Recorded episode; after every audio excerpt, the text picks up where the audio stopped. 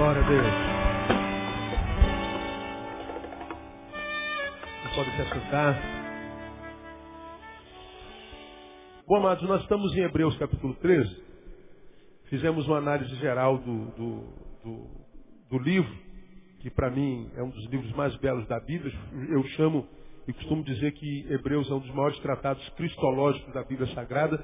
Quem consegue ler o livro, meditar e pensar, não só ler e passar batido, vai aprender muito porque fala muito da obra do Messias. Nós fizemos uma análise geral do texto, quando chegamos no capítulo 13, o último, nós começamos a estudar versículo por versículo, chegamos no versículo 15. Por ele, pois, ofereçamos sempre a Deus sacrifício de louvor, isto é, o fruto dos lábios que confessam o seu nome. Ah, estamos nesse capítulo, nesse versículo há um mês, e começamos aprendendo o contexto dele, lembrando que ele foi escrito para judeus convertidos, que quando ouviam falar de louvor, de oferenda para Deus, que vieram do judaísmo, a oferta, a oferenda, o louvor do judeu era sempre com a morte de um cordeiro, com a morte de um bezerro. A oferenda a, Jeová era sempre com o derramamento de sangue de um ser vivo. Então, o autor de Hebreus escreve para os judeus convertidos que agora a adoração ao Deus verdadeiro não é através de um animal morto, mas é através da consagração da vida de um ser humano. Não é mais através da morte de um bicho, mas da vida de um ser humano no altar. E agora a adoração é sempre através de Jesus. Ah, por ele, pois, ofereçamos sempre a Deus sacrifício e louvor. Por ele, por quem? Jesus. Ensinando aos judeus que Jesus é o intercessor. Falamos sobre isso duas quarta-feiras, não preciso repetir. Aproveitando o gancho do contexto que nós falamos de adoração, que a adoração é sempre por intermédio de Jesus, nós trouxemos a adoração para o contexto contemporâneo. Estamos falando sobre adoração há três quartas-feiras. E aprendemos numa dessas quartas-feiras que nós fomos chamados para adoração, nós somos salvos para adorar o Senhor. A Bíblia diz que Deus habita no meio dos louvores do seu povo. Quando adoramos, criamos uma ambiência que o Espírito Santo conhece e nele flui, habita e trabalha. E aprendemos que nós fomos criados para adorar a Deus. Mas aprendemos que adoração é mais do que canção, é mais do que cantar corinho, cantar música, mais do que uma banda tocar, é mais do que som. Nós aprendemos que adoração é um estilo de vida. Aprendemos aquela quarta-feira. E nessa mesma quarta-feira nós aprendemos que há um tipo de adoração que Deus não recebe e um tipo de adorador que Deus rejeita. E nós pegamos a, a, palavra do evangelista Mateus, no capítulo 15, que faz alusão a Isaías, que foi usado por Deus para é, exortar o povo. Porque este povo de mim se aproxima e com seus lábios me louva, mas tem afastado o seu coração de mim. Então, com seus lábios me louvam, mas o coração está longe de mim. Então, Deus fala que existe um tipo de adorador que a adoração nada mais é do que um sino que retine, só barulho. Adoração sai da boca, mas não penetra o coração. Fala de um adorador que tem uma vida deformada. Do lado de fora ele é uma coisa, do lado de dentro é outra. Ele, quando é visto pelos homens, os homens olham para ele e dizem, é um santo homem de Deus, mas Deus que conhece os seus pensamentos e os intentos do seu coração, conhece a subjetividade da sua vida, sabe que o que tem dentro dele nada tem a ver com o que há fora, desconexão entre o que há dentro e o que há fora. Quando Deus percebe que nós somos esse adorador, que é um domingo e é outro no sábado à noite, é um no culto e é outro na individualidade, Deus está dizendo a sua adoração, não recebo e você é um adorador que eu rejeito. Você é um hipócrita. E nós fizemos alusão à igreja de Sardes, para a qual João foi instado a escrever, e escreveu o seguinte, a igreja, tens fama de que vives, mas estás o quê? Se lembra? Morta. A igreja tem fama de é uma igreja viva, pujante, porque trabalhava muito, quem sabe estava cheia. Então quem olhava a igreja de fora, falou, caraca, que igreja abençoada, que igreja tremenda, que igreja ungida. Mas Jesus que conhece os corações e o coração da igreja, você na verdade é uma igreja morta. Você parece, mas não é. E por isso eu estou rejeitando a sua obra. Então nós falamos que quando nós temos uma vida dupla, Deus rejeita não só a adoração, como rejeita o adorador. Portanto, vir à igreja e não vir é a mesma coisa, é perder tempo. Acho que vir, vir para a igreja para viver uma vida dupla, melhor ficar em casa vendo é, é, é o. Como é o nome da.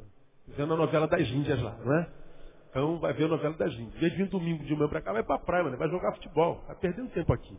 Então engana-se a si mesmo. Bobagem. Eu acho que vir para a igreja para não levar a sério a relação com Deus é no mínimo burro. Você merece pastar mesmo, né?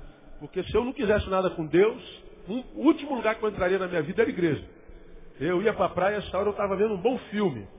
E sugiro até um para vocês, veja Presságio. Né? Alguém já viu Presságio aí, não?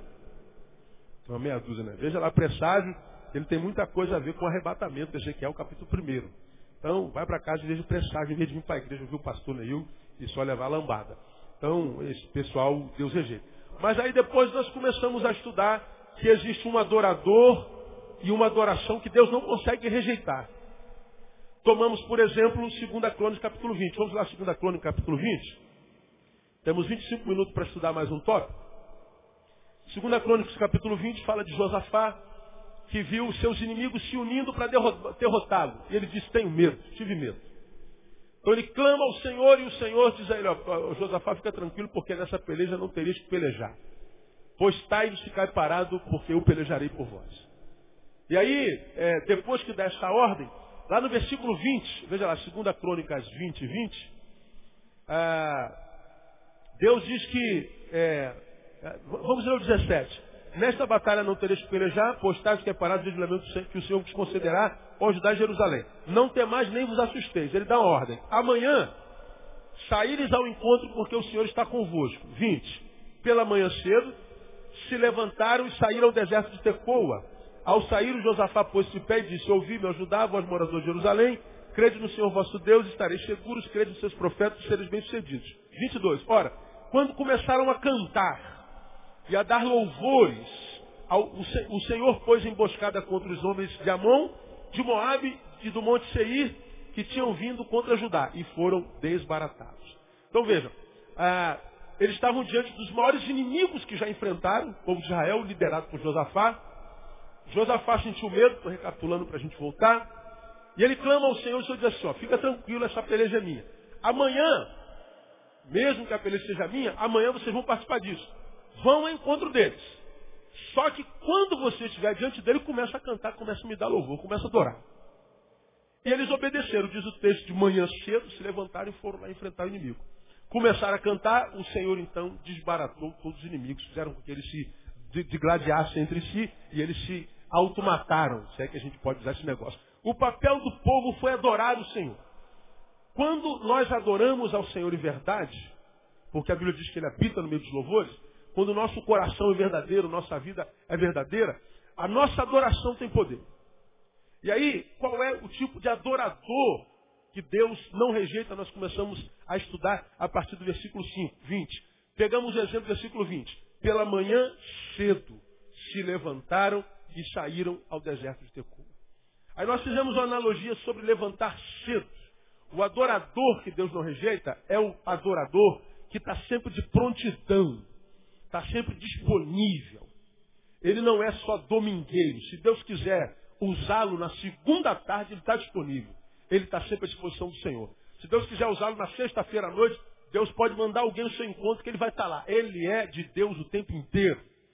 Ele está de prontidão o tempo inteiro. Ele não é crente domingo à noite, nem domingo de manhã, quarta-feira à noite. Não. Ele, é, ele é de Deus o tempo inteiro. Não está com a Bíblia do braço e braço o tempo inteiro, não está vestido de terno gravado o tempo inteiro, não está falando língua estranha o tempo inteiro, ela não está de coque o tempo inteiro. Ele é um ser humano normalzinho. Mas é um ser humano que está pronto para Deus o tempo inteiro prontidão. Levantar cedo está dizendo prontidão. E nós falamos que um crente de prontidão, o levantar cedo, traz consigo alguns saberes. Levantar cedo pressupõe, primeiro, organização. Quem acorda cedo está dizendo, eu acordo cedo porque eu quero ter o meu dia é, é, é, com horas suficientes para eu viver a minha vida de forma organizada. Quem acorda à tarde tem a vida desorganizada. Não tem jeito, irmão. Então nós falamos que levantar cedo pressupõe uma vida sem embaraço. Uma vida sem, sem, sem amarra, sem nós. E nós falamos que há muita gente que vem para a igreja, adora o Senhor aberto, mas tem a vida toda amarrada. tem a vida toda embaraçada. O cara está com a vida, com o nome em tudo que é lista negra. O homem já, já casou 15 vezes. O homem não tem paz com o filho, não tem paz com o vizinho. O cara deve todo mundo. O cara promete, não cumpre nada, não chega no horário nunca, vive atrasado. O cara é todo embaraçado. Irmão, você pode frequentar a igreja 26 horas por dia, vai ficar assim. Você só vai ser um esquentador de banco. Porque o adorador que Deus abençoa e não rejeita é o abençoador que tem a vida organizada. Então, antes da gente prestar um culto a Deus coletivo, a gente tem que prestar um culto a Deus, um culto a Deus individual, organizando a nossa vida. Dei um monte de exemplo sobre isso. Segunda, aprendemos quarta-feira passada. Acordar cedo pressupõe um adorador que não tem medo de trabalho. Porque quem acorda cedo não acorda cedo para ver televisão, para lazer. Quem acorda cedo, acorda geralmente cedo para trabalhar. Né? Porque quem não está trabalhando, acorda cedo para quê? Né? Quem acorda cedo, quem não está trabalhando, acorda 5 para as 10, 5 para as 11, 5 para meio-dia. Né? Então, chorar para quê, né, pastor? O cara que acorda cedo está acordando para trabalhar, não tem jeito. Trabalhar. Então não tem medo de trabalho. Então eu falei que adoração tem a ver com trabalho. E citei lá 2 Tessalonicenses 3,10. Quem trabalha e não morre de fome, está em pecado. Porque eu esteja lá, quem não trabalha também não coma. Quem não trabalha está comendo, quando come está pecando. Até comer é pecado, irmão. Porque o comer é uma bênção que se dá para quem trabalha. Então se você é vagabundão, irmão, não gosta de trabalhar, adora um monte, né? Adora uma campanha, né? adora uma vigília, mas não gosta de trabalhar, de acordar cedo, meu irmão. É... Deus te abençoe, né? Falei, quarta-feira passada eu já falei. Mas vamos terminar esse tópico prontidão hoje. Acordar cedo, portanto, pressupõe organização, vida sem embaraço, trabalho, né? Porque quem não planta não colhe. Terceiro, pressupõe vitória contra a preguiça. Preguiça, fala, preguiça. Pergunta, irmão, do seu lado, você sabe o que é preguiça? Quem sabe o que é preguiça, fala assim, eu sei. Muito bem, agora pergunta de novo ao irmão, você é preguiçoso? Irmão, acordar cedo é muito ruim, não? Fala a verdade. Eu não gosto de acordar cedo. Eu acordo sozinho, sete horas, sete e meia. Ah, quando passar disso, não adianta, meu corpo mói de dor. Acordo doído. Deve ser um colchão. Ah, mas antes disso é terrível. Eu faço inglês e minha aula é seis e meia, meu irmão. Aí eu tenho que botar o despertador. Eu, eu, eu vou escovar o dente com a cama nas costas. Eu, eu me arrumo com a cama nas costas. Vou dirigindo com a cama nas costas. Às vezes eu começo a aula do inglês, acaba, eu nem vi que a aula que eu tive na aula. É, é, terrível. Porque os olhos não, não abrem, meu. É, acordar cedo é horrível. Agora, quando a gente acostuma a acordar naquele horário, pufa, a gente pula da cama, é, é fácil. Agora, e o preguiçoso acordar, irmão?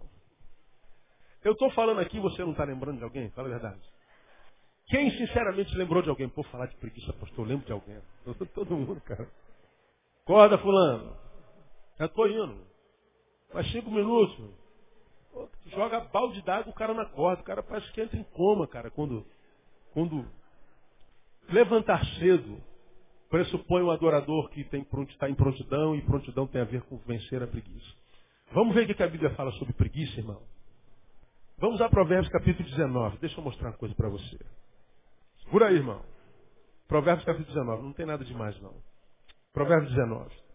Percebam que o que eu estou tentando mostrar para vocês nesse estudo é que a adoração tem muito mais a ver é, com a vida cotidiana do que com o ajuntamento na igreja. A adoração tem pouco a ver com vir à igreja pouco a ver com vir à igreja. Lembra de uma coisa, irmão? Nós evangélicos cometemos um pecado muito grave no caminho. O protestantismo, ele veio existir lá com, com, com os feitos de Lutero, que se revoltou contra as indulgências da igreja oficial, vendia terreno no céu, aquela, aquela coisa de onda que todos nós já estudamos aí no, no segundo grau. E o cara botou lá as suas 95 teses na capela de Wittenberg e de lá saiu, rompeu com o catolicismo e nasceu a igreja protestante. Antes da reforma existiam poucas igrejas, entre elas a Batista a, e algumas outras poucas igrejas. Mas a maioria das igrejas evangélicas são protestantes porque vieram da, da, da, da reforma protestante lá de 1517. Lá vieram os luteranos, os anglicanos, os, os, os presbiterianos, e essa raça toda aí nossa veio de lá. E a gente imagina que os salvos são só os crentes protestantes. Mas lembra que os protestantes existem só a partir de 1517 para cá. O Brasil já existia. Como eram salvos os que eram salvos antes de 1517? Eles não eram evangélicos. E você acha que Deus só salva a gente no mundo depois de 1517 para cá? Então, é, para ser de Deus tem que ser mais do que evangélico. Eu tenho dito aos irmãos e tenho pago o preço por isso. Eu não acredito que todo evangélico seja de Deus. Com esses evangélicos que não valem porcaria nenhuma, dos quais eu passo longe. Falam língua estranha, mas não sabem falar a língua da esposa, do filho, do patrão, do empregado. E conheço gente que nunca entrou numa igreja evangélica e está cheia de Deus. Como, pastor? É como sempre foi, antes de 1517. Então, ser de Deus é mais do que mudar de religião. Muito mais. E adoração é muito mais do que vir à igreja e cantar uns cânticozinhos. Tenho tentado mostrar para vocês nesse versículo, nesse mês todo, que adoração tem a ver com trabalho, tem a ver com organização, tem a ver com, com vida cotidiana, tem a ver com acordar cedo. E agora eu vou mostrar a você que tem a ver com vencer a preguiça. Agora, é, preguiça, pastor, vencer a preguiça não é sinônimo de trabalhar? Vencer a preguiça não é sinônimo de organizar a vida, pastor. Não ter preguiça de organizar, de administrar. Vencer a preguiça não é trabalhar? Não, não somente. Claro que o trabalhador, ele é o oposto do preguiçoso. O preguiçoso é o antagonismo do, do trabalhador. Mas a preguiça vai além do vencer a vontade de não trabalhar. Vencer a preguiça vai além. Quer ver só? É, Provérbios 19, 15 começa dizendo assim, ó, a preguiça faz cair em quê? Profundo sono. E o ocioso, o que diz aí? Padecerá fome. E fala que sono e preguiça tem a coisa a ver. Cai em profundo sono. O preguiçoso tem como marco dormir muito. Não quer dizer que todo mundo que dorme muito é preguiçoso. Todo preguiçoso dorme muito, mas nem todo mundo que dorme muito é preguiçoso. Né? Tem gente que dorme muito, mas dorme tarde também. Né? Ele acorda tarde, mas Roda da tarde, é verdade ou não, irmão? Então, tem um pessoal que está assim, verdade. É meu caso, né, pastor? É meu caso. Eu sou assim. Tá. Agora, embora nem todo mundo que durma muito é preguiçoso, todo preguiçoso dorme muito. O texto está dizendo que ele cai em profundo sono. E o ocioso, que é preguiçoso, vai padecer fome. E essa fome aí não é só fome de pão, não. Ele vai ter fome existencial. Ou seja, ele não vai ter bom relacionamento, não vai ter admiração humana, ele não vai ter gente que tenha prazer em ajudá-lo a vida inteira. Ele vai ter fome de amizades. Vai ter fome de afetos. Quantas vezes, irmãos, é quase toda semana, alguém me manda um e-mail perguntando quem é fulano, quem é cicrano. É, pastor, eu estou namorando fulano aí na nossa igreja, o que, que o senhor pode falar dele? Eu vou, é vagabundo, irmão. Ou então eu falo, ó, esse trabalha muito, pode cair dentro. Eu já acabei com muito namoro aqui, com o sistema de informação da igreja. O cara nem sabe. E às vezes a mulher acha um homem, o sonhou a beça com o homem, acha um homem, mas descobre que o cara não gosta de trabalhar. Ele acha emprego, não para emprego nenhum. Ele diz que está desempregado, mas acorda 10 horas todo dia. Ou então é a mulher. A mulher é muito acheada, muito limpa, o cabelo está sempre com cheiro de, de mofo. E a, a roupa está sempre amarrotada, o, o, cheiro não é favorável. A, a, pessoa, a pessoa gosta da pessoa, mas a preguiça dela espanta. Vai ficar com fome de amor, vai ficar com fome relacional. Preguiçoso não se dá bem, irmão. Não tem jeito. Teu fim é tétrico. Por que, que eu estou dizendo isso? Eu não estou profetizando, não. Está escrito, é bíblico. É bíblico. Então, fala aqui da, da, da pessoalidade do preguiçoso. O fim dele é fome de todo sentido. Geralmente acaba só. Acaba só. Ninguém que tem um pai preguiçoso tem uma família abençoada. Ninguém, nenhuma família que tem uma mulher preguiçosa tem uma família abençoada. A mulher sábia faz o quê? Edifica a sua casa. É a tola. A destrói. Uma família depende da mãe, uma família depende do pai. E uma família que tem filhos preguiçosos terão filhos que não gerarão alegria nos pais. Não tem como ser feliz com preguiça. Agora, vamos mais adiante. No mesmo livro, Provérbios 31, 27. 31, 27. Olha onde é que a preguiça vai dar, olha só. Olha pelo governo de sua casa e não come o pão do quê? Da preguiça. Olha a preguiça aí. Lá nós vimos a preguiça no indivíduo. Agora aqui ela está falando sobre família, capítulo 31, mesmo livro. Porque toda família é composta por indivíduos. Quando esse indivíduo que compõe família é preguiçoso, ele está dizendo assim, olha, olha pelo governo da sua casa e não coma o pão da preguiça. Ele está dizendo que governar casa dá muito trabalho, dá mesmo. Criar filhos, lidar com o marido, lidar com mulher, administrar a, nossa propriedade, isso dá muito trabalho. Muito trabalho. Então o preguiçoso não consegue fazer isso. E ele diz assim, olha, se você não conseguir fazer isso, não coma. Porque comer o pão da preguiça faz mal. O pão da preguiça é comer aquilo que eu não plantei. É desfrutar daquilo que eu não trabalhei para desfrutar. É aquilo que eu preguei domingo. É a bênção maldita. Lembra daquele sermão de domingo? Que é, Daniel estava preso e o, o, o, o rei Nabucodonosor que o prendeu, é, manda escolher dez jovens que sejam bonitos, inteligentes para servir no, no, palácio dele, do opressor. E esses dez, longe do povo que, do qual eles fazem parte, iam para o castelo comer a comida do rei, beber a bebida do rei, vestir a, a roupa do rei.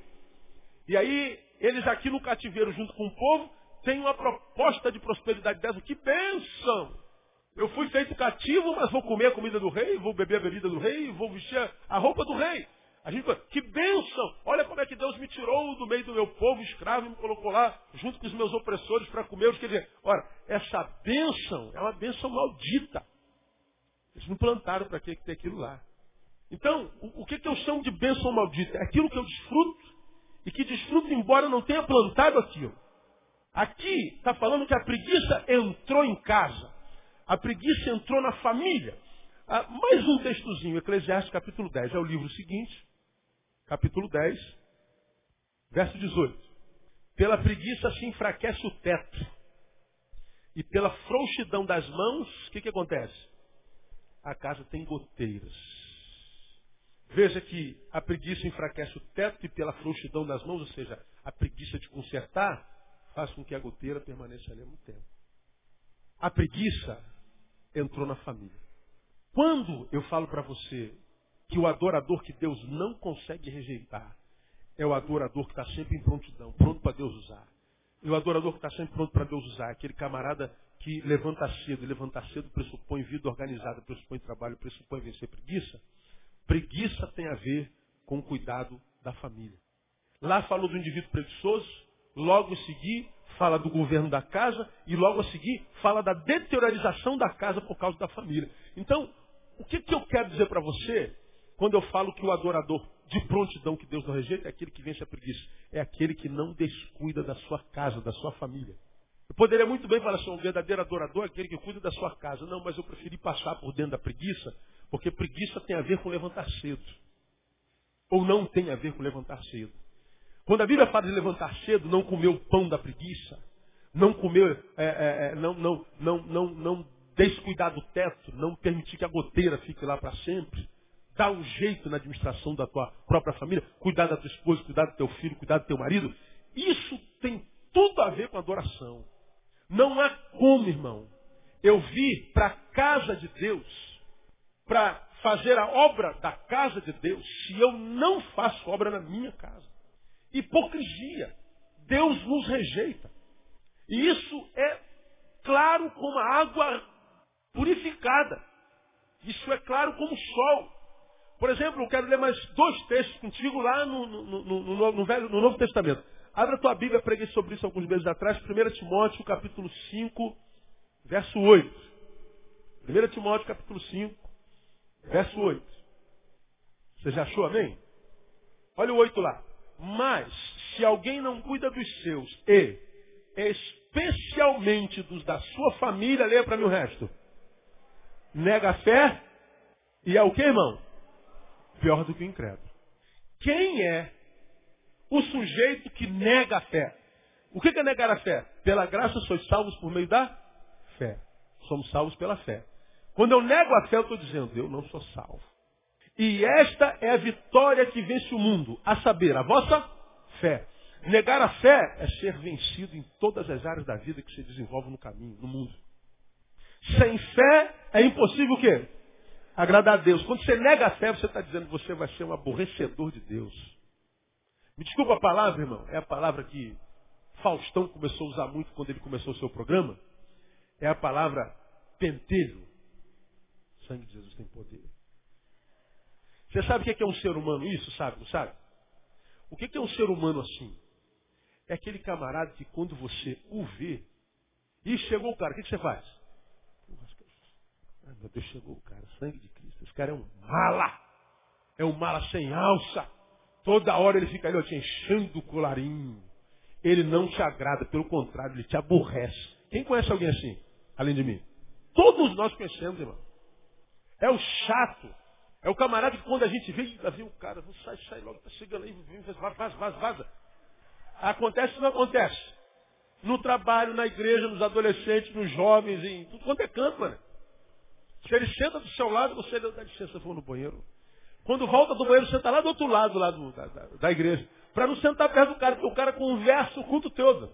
Tem alguns aqui que tem fama, assim. O cara não senta perto de fulano de tal. É pastor. É. Quando Hebreus fala assim, sem fé é impossível agradar a Deus, o que ele está dizendo é o seguinte, quando você nega a fé, você vira um mala de Deus. Quando Deus vê você, ih, chegou ele, estou fora. Nem vem, moleque, você é chato. Você não consegue me agradar. Eu não acho graça aos teus olhos. Você não acha graça aos meus olhos. Lembra do que diz Salmo 37, versículo 5? Deleitas também no Senhor e Ele te concederá o que deseja o teu coração. Que mais? Entrega o teu caminho ao Senhor, confia nele, Ele tudo fará.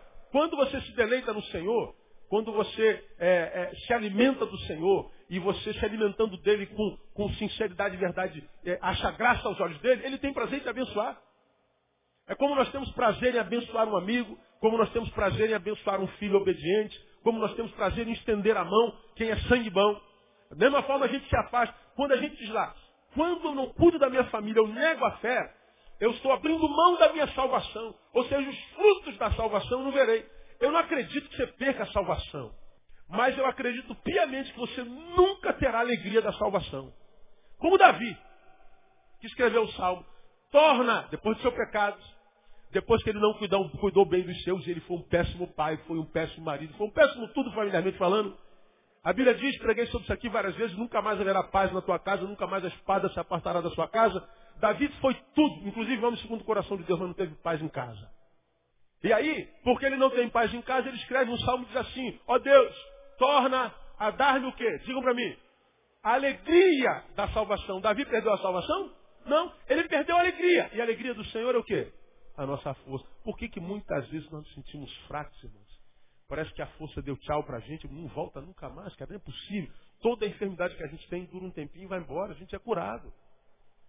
Mas alguns são tomados por uma tristeza crônica, espiritualmente falando, que não vão, vai embora nunca.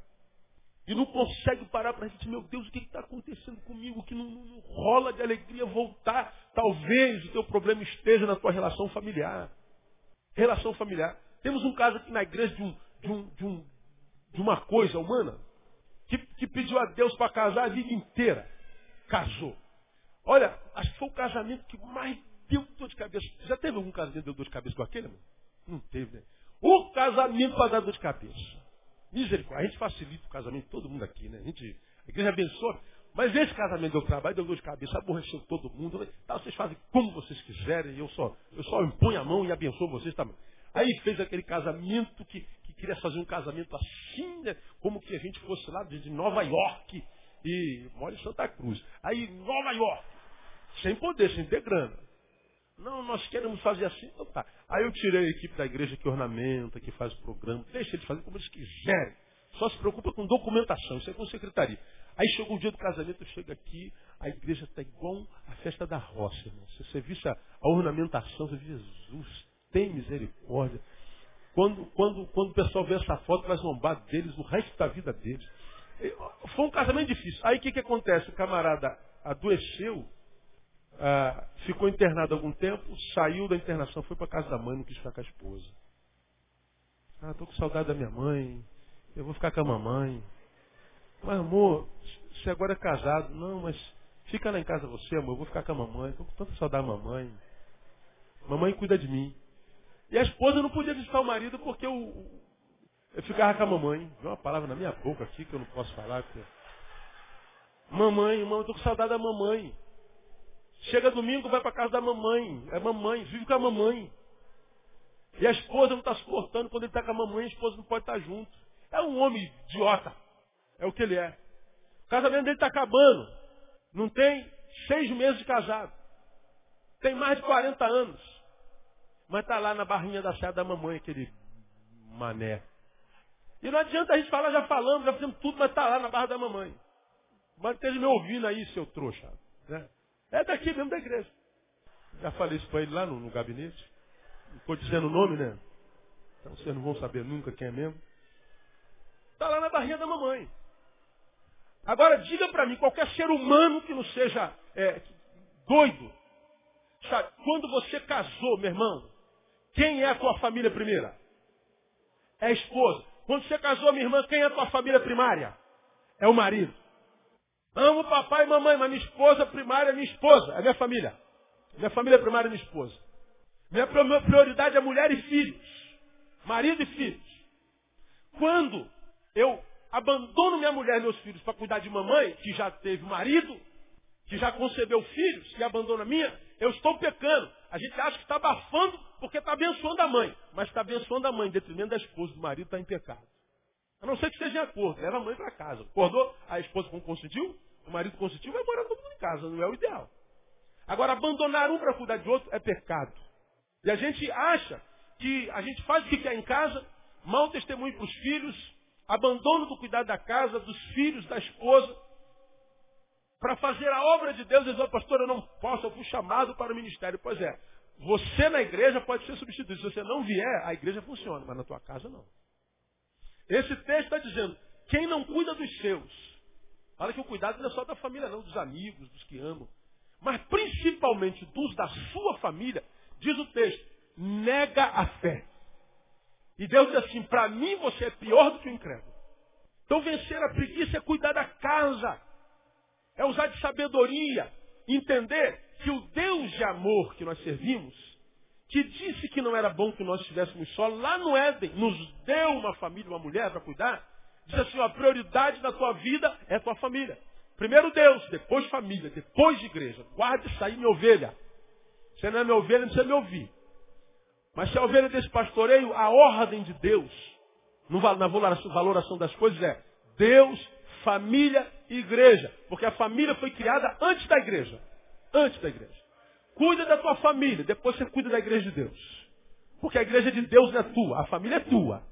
Agora a gente acha que em função do ministério, em função da religião, da urgência da obra, a gente pode atropelar tudo, abandonar minha família, achando que Deus está posto que servo, que servo consagrado, né? Dei uma esposa para ele cuidar, para ele amar, mas por amor a mim, ele abandona a esposa, abandona o filho, abandona o marido. Que filho maravilhoso. Se Deus quisesse de você, não teria te dado a esposa que você tem, nem o marido que você tem. Abandonar a família em detrimento da igreja não é lógico, não é inteligente, não é bíblico. E ele está dizendo que quando a gente faz isso, Deus nos rejeita. Nós somos pior do que o incrédulo. Isso é grave, isso é sério. E de tal forma, ah, na página anterior, no capítulo, nós estamos lendo no capítulo 5, desde o capítulo 3, quando Deus fala sobre os deveres dos bispos, dos diáconos, ou seja, dos que têm ministério na igreja, e isso não é só bispo e diáconos, todo mundo que tem serviço na igreja, todos nós temos o sacerdócio é, é universal, ele fala que uma das qualidades de alguém que quer servir a Deus, está lá no versículo 4, olha lá. 3, 4. Que governe bem o quê? A sua própria casa. O que mais? Tendo seus filhos em sujeição, com todo o respeito. Pois se alguém não sabe governar a sua própria casa, como cuidará da igreja de Deus? Quer governar a casa de Deus? Quero. Governa bem primeiro a sua casa. Governo da casa, o cuidar da família, prescinde o cuidar daquilo que é de Deus. Então, meu irmão, a, como eu tenho falado aqui na nossa igreja é, sobre um evangelho que é o evangelho que prepara o homem para o mundo e não o homem para a religião, para mim viver o evangelho se vive no mundo, nós somos o sal da terra, nós somos a luz do mundo. Nós não somos sal da igreja nem a luz da igreja. Ah, aqui a gente só se torna igreja enquanto encontros. Aqui é o lugar do encontro da noiva com o noivo. Mas o lugar de viver para a glória do noivo é fora do encontro. É sermos de Deus onde Deus nos planta, sermos de Deus quando nós estamos no campo de futebol, se somos jogadores de futebol, sermos de Deus dentro da fábrica, se nós somos funcionários daquela fábrica, sermos de Deus no, ônibus, se nós estamos dentro do sermos de Deus em qualquer lugar, adorando a Deus em qualquer lugar, porque a adoração é um estilo de vida, não é um lugar onde a gente vai, nem uma coisa que a gente faz, é uma coisa que a gente é. E a adoração que Deus não rejeita, a Bíblia diz que Deus procura adoradores, como nós falamos no início desse sermão, se Deus procura, é porque não está latente aos olhos. Eu aqui não preciso, não preciso procurar uma mulher. Não, não preciso procurar, está na minha cara. Agora eu falo assim, eu preciso, eu, eu, eu quero, eu, eu quero achar uma mulher que tenha cabelo rosa. Bom, aí eu tenho que procurar. Porque pressupõe raridade, pressupõe o antinatural, pressupõe minoria. Quando Deus diz lá, cujos olhos estão em todo lugar, Deus procura adoradores, Ele está falando porque adoradores não seria formatado em série. Adoradores nunca seriam maioria no meio do povo. No meio do povo estão muitos cantores, muitos é, que desenvolvem expressões teatrais, performática na coletividade. Mas adoradores que adoram o Espírito em verdade, diz que Deus tem que colocar uma lupa e procurar. Porque seria raridade. Por que, que adorador seria uma raridade? Porque adoração vai além do coletivo. Adoração pressupõe prontidão, prontidão pressupõe trabalho, pressupõe organização. Deus está procurando um homem que o adora em espírito em verdade. Esse homem que o adora em espírito em verdade é um camarada, é uma mulher, é uma pessoa que trabalha para ter a vida sempre organizada. Se ele ganha 10 mil, ele vai aquecer a sua vida, ele vai ajeitar a sua vida para viver com 10 mil. Se ele ganha 500 reais, ele vai ajeitar a sua vida para viver com 500 reais, para que a sua vida não seja embaraçada. E Deus procura os desembaraçados. Deus procura os que trabalham. Deus procura aqueles que não estão vivendo às custas dos outros o tempo inteiro. Deus procura quem cuida da família. Deus procura quem não prescinde da família por nada. Deus procura adoradores assim. Quando nós trabalhamos para fazer isso, nós então vimos para a igreja, nós cantamos com os irmãos e a nossa adoração é recebida pelo Senhor enquanto canção. Porque se a nossa adoração for só canção, irmão, é sino que retine. É, não passa desse teto aqui não. Quando a gente prega uma palavra como essa, talvez a gente consiga, consiga entender por que, que é, muitos de nós temos uma vida muito limitada, a vida espiritual. Porque a gente acha que o que Deus quer da gente é que a gente venha para a igreja, todo culto, dê uma oferta, né? E, ou então, se não for dessa religião, acenda uma vela, ou, ou mata um franguinho, bota na esquina. Lembra, Deus não precisa de frango, Deus não come frango. Deus não precisa de cachaça, Ele não bebe. Deus não precisa da tua oferta, porque Ele é dono da prata e do ouro. Deus não precisa que você venha aqui. Porque se você estiver lá, lá Ele está. Porque Ele está onde Ele é invocado em espírito e em verdade. De modo que a gente não precisa ir para a igreja. Então por que a gente vem para a igreja? Porque a gente tem prazer em estar juntos. Ó quão bom e quão maravilhoso é que os irmãos vivam em união. Eu não venho para a igreja porque eu preciso da igreja. Porque eu dependa da igreja, porque eu dependa do culto. Não, eu vou porque eu tenho prazer em estar no culto. O culto não é o principal, o culto é o cafezinho na relação com Deus. O principal é o culto que se apresenta no quarto. Tu, quando orares, não faça como os hipócritas, os fariseus que vão para as sinagogas e esquinas e fazem longas e belas orações. Não, tu, quando orares, faça como mesmo, hein? Entra no teu quarto. E ora teu pai em secreto, que teu pai em secreto o quê? Te abençoará. O pai não abençoa na igreja, o pai abençoa no quarto. Aí a gente vive uma vida cristã verdadeira. Eu não dependo mais da igreja. Porque não dependo da igreja, dificilmente eu me frustro com a igreja. Porque a igreja não é mais uma instituição que me presta serviço eclesiológico. Eu estou magoado com a igreja. Fui para a igreja, pensei que a igreja fosse fazer isso por mim. Pensei que aquela igreja fosse fazer não sei o quê. Pensei que o pastor fosse fazer. Pensei, pois é, você vem com Deusinho na barriga achando que é Deus da igreja. Você não é Deus na igreja. Você não veio para a igreja para ser servido. Você vem para a igreja para servir. Vai se frustrar a vida inteira. Porque você depende da igreja para ser feliz. E a gente tem que depender de Deus. Deus basta. Lembra que o protestantismo é de 1517 para cá antes. Era de outra forma. Agora, como Jesus diz, está escrito lá, desde sempre. Onde houver dois ou três reunidos em meu nome, o que, que eles dizem? Ali estão, eu não precisa ter mil igual está aqui, não, mas só dois. Se tiver você e a tua esposa, tá legal. É culto, é igreja. Então a coletividade é o lugar onde eu vou, porque ali o Senhor fala comigo e ali eu comungo com os meus irmãos, porque Deus age no meio da comunhão. Não é mais dependência. Você não depende mais da corrente, da campanha. Campanha é para dar a sensação de que a igreja está viva, está funcionando, estamos fazendo alguma coisa. Fazendo a gente está. Mas sendo é que a gente tem dúvida, né? Sendo é que a gente tem dúvida. Então, meu irmão, para quem não quer ser cristão enganado, quer viver uma vida que vale a pena com Deus, trata de se transformar no adorador. E o adorador acorda cedo. Acordar cedo pressupõe trabalho. Acordar cedo pressupõe organização. Acordar cedo pressupõe cuidar de família. Então, se você quer ser de Deus e por Ele ser abençoado, fala assim, Deus, eu preciso pôr em ordem a minha vida. A minha vida está toda embaraçada. Eu tô, estou tô numa teia de aranha especial. O Senhor me ajuda a colocar a minha casa em ordem. Eu não quero mais viver essa vida embaraçada que envergonha teu nome. Senhor, eu tenho sido preguiçoso mesmo. Estou desempregado, preciso trabalhar, mas tenho comido o que o meu pai, que ganha salário mínimo, conquista com tanto esforço. Eu devia estar ajudando meu pai e eu estou sugando meu pai até hoje. Senhor, eu, tô, eu, eu vivo enfiado na tua igreja de manhã, de tarde, de noite, querendo fazer tua obra. Na verdade, é uma fuga. A minha casa não está em ordem, me ajuda a colocar a minha casa em ordem. E quem vê uma palavra como essa como lambada, está enganado, mano. Essa palavra não é de lambada, não, essa palavra é de amor. Essa palavra é Deus amando você, tentando livrar você do engano. Por isso que a Bíblia diz: quem tem ouvidos, ouça, porque ele sabia que chegaria um tempo que pessoas não ouviriam mais. Toda palavra que toca na ferida ele acha que é chicote. Toda palavra que joga metiolate no buraco está aberto é chicote. Não é não. Quando a mãe eh, pega nosso, nosso ralado lá e passa a escova assim com sabão de coco para lavar. Lembra quando, como era na nossa época, irmão? Jogando futebol, arrebentava o tampão do dedão, a gente ia com o dedão arrebentado, com aquela pedaço de, de, de pele solta, né? Quem já viveu isso aí na vida aí? Pois é, quem, da minha geração lembra disso. E a gente ia para a escola com, com o quichute de um lado e com o chinelo do outro, com aquele curativo desse tamanho no dedão. Né? Todo mundo viveu isso aí. Todo mundo viveu. Se é do meu tempo, viveu isso aí. Ia com pés calçados, outro pé, outro pé de Hoje tu não vê mais isso. Aí como é que a mãe lavava? Sabão de coco, tem que lavar para desinfetar. Pô, tu morria de dor.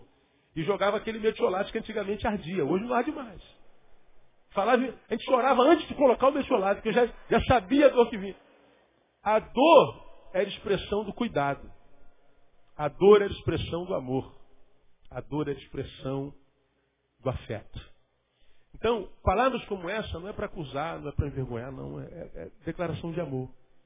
Põe em ordem a tua casa, irmão. Acorda mais cedo. Arruma um emprego, vai trabalhar. Acorda mais cedo. Vença a preguiça. Organiza a tua vida. Não deve ninguém, não. Não, não envergonha o nome de Jesus, não. Porque você vai ver que Deus vai honrar você muitíssimo. Porque Deus não colocou ninguém no mundo para perder. Recebe essa palavra, amém? Aplauda o Senhor por ela. Vamos ficar em pé.